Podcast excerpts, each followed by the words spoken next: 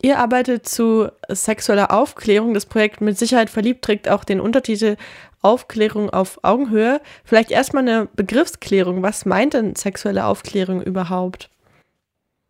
Also beim Projekt mit Sicherheit verliebt, das es ja deutschlandweit gibt, geht es um sexuelle Aufklärung in dem Sinn, dass wir SchülerInnen ja, beibringen wollen, zeigen wollen, dass es was alles dazu gehören kann und was dazu gehören darf, im Sinne von nur, womit kann man sich anstecken und äh, was kann alles schieflaufen, sondern auch im Sinne von Sexpositivität. Genau, es ist total wichtig, den Zugang zu Wissen und zu Informationen zu haben und Fragen stellen zu dürfen.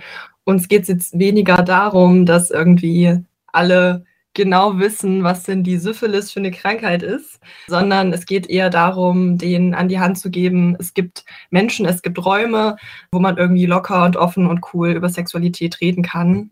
Irgendwie wollen dafür sorgen, dass vielleicht deren Meinungen oder Eindrücke, die die sich schon eingeholt haben und gebildet haben, dass die vielleicht ein bisschen hinterfragt werden, aufgebrochen werden. Genau, und es geht halt viel um ja, sexuelle Selbstbestimmung auch. Also was möchte ich, wie finde ich raus, was ich möchte. Und wir sehen uns eher so als Ergänzung zum Biologieunterricht ähm, zum Beispiel. Der Biologieunterricht, wenn ich da an meine Schulzeit zurückdenke, war da die Aufklärung ja eher mau. Es war, glaube ich, eher immer sehr wenig Zeit dafür und dann irgendwie auch eine sehr binäre und heterosexuelle Aufklärung, es ging wenig um Geschlechtskrankheiten. Es war sehr so ein stigmatisiertes, ah, irgendwie ist es eklig und wir ziehen jetzt hier mal Kondome über irgendwas und das war es dann auch schon wieder. Wie sieht denn sexuelle Aufklärung gerade an den Schulen aus? Genaue Details wissen wir da auch nicht. Also wir beschäftigen uns jetzt nicht detailliert mit den Richtlinien. Was uns halt einfach nur zugetragen wird, ist halt genau dies, was du auch gerade erwähnt hast, dass eben schon jahrzehntelang. Also wenn ich mich auch mit älteren Menschen unterhalte, die dann irgendwie von ihren Erfahrungen erzählen, teilweise gibt es da echt leider gar nicht so viele Unterschiede zu dem Biologieunterricht und zum Aufklärungsunterricht ähm, heutzutage. Ich kann total verstehen, dass ich da auch nicht jede Lehrkraft genug Zeit für nehmen kann, auch wenn sie vielleicht möchte.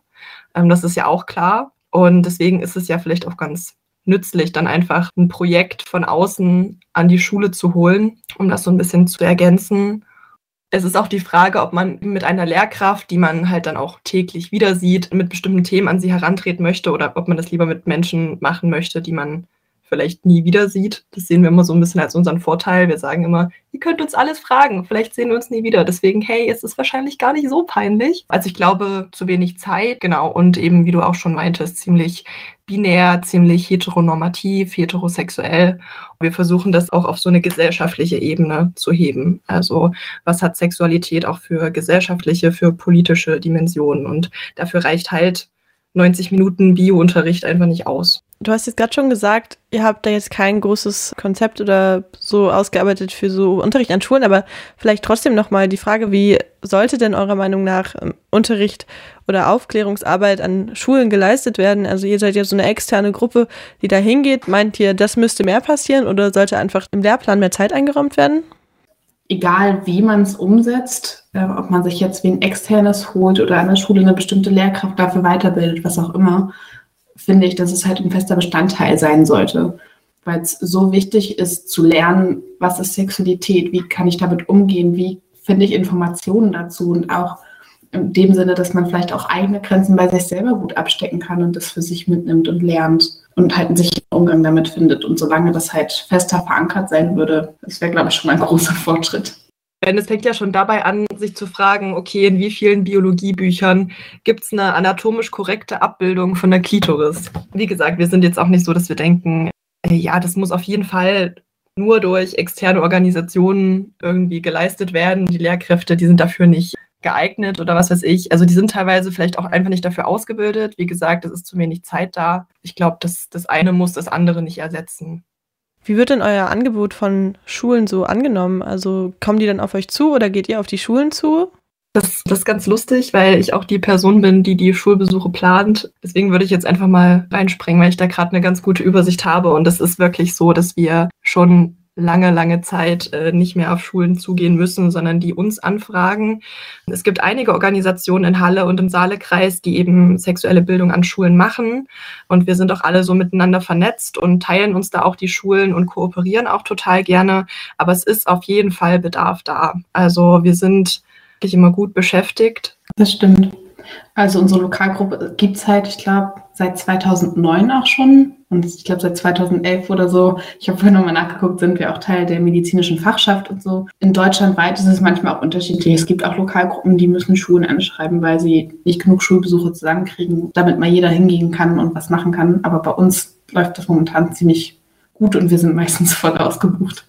Ja, das ist ja auch durchaus ein gar nicht so einfaches Thema. Wie bereitet ihr euch denn auf so Besuche vor oder gibt es da so ein Training? Wie bildet ihr euch denn selber zum Thema sexuelle Aufklärung? Das ist ein zweigeteiltes Ding. Also es gibt ja einmal die Ebene, wie bereiten wir uns vor? Da kannst du ja drüber reden, Ina, und dann würde ich quasi die Absprache mit den Schulen darüber reden. Das wäre vielleicht ganz gut. Klaro. Also wir haben ein Ausbildungskonzept bei der MSV. Das wurde auch letztens neu überarbeitet und quasi das grundlegende Konzept ist, dass es einen Basisworkshop gibt.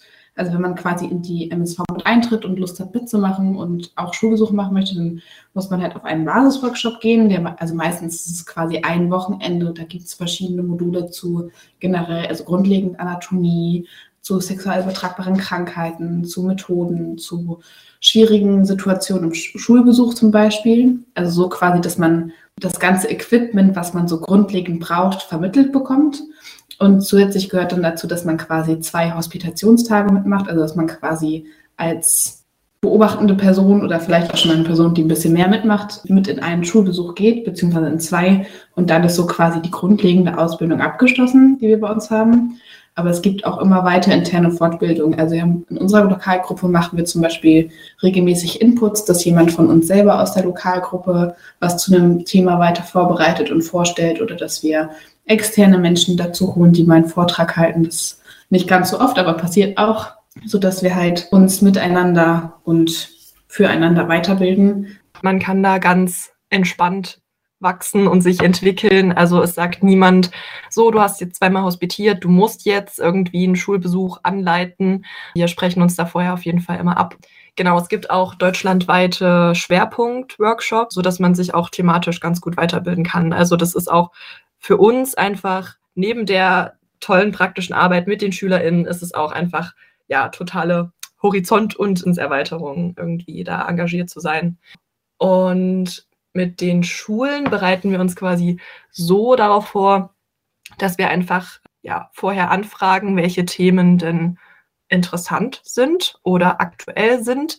Und am idealsten ist es tatsächlich, wenn die Lehrkräfte das schaffen, eine kleine anonyme Fragebox irgendwo aufzustellen, sodass die SchülerInnen schon vorher ein paar Fragen aufschreiben können. Das ist immer so das Beste, damit wir uns thematisch irgendwie ein bisschen anpassen können und dann entwerfen wir sozusagen einen groben Fahrplan, überlegen uns, okay, welche Methoden passen da irgendwie zu den Themen, aber an sich ist da ganz viel Spontanität und Improvisation gefragt. Also wenn dann doch andere Themen aufkommen an dem Projekttag, dann ist das auch vollkommen okay. Ja, und dann Vorbereitung, sowas Stumpfes wie wir packen unsere Köfferchen mit unseren Plüschgenitalien und unserer Penisparade und so weiter. Und dann gibt's immer vorher noch ein Vorbereitungstreffen wo wir dann alle Unklarheiten klären und klären, wer wann wo sein muss. Und ähm, dann geht das Abenteuer los.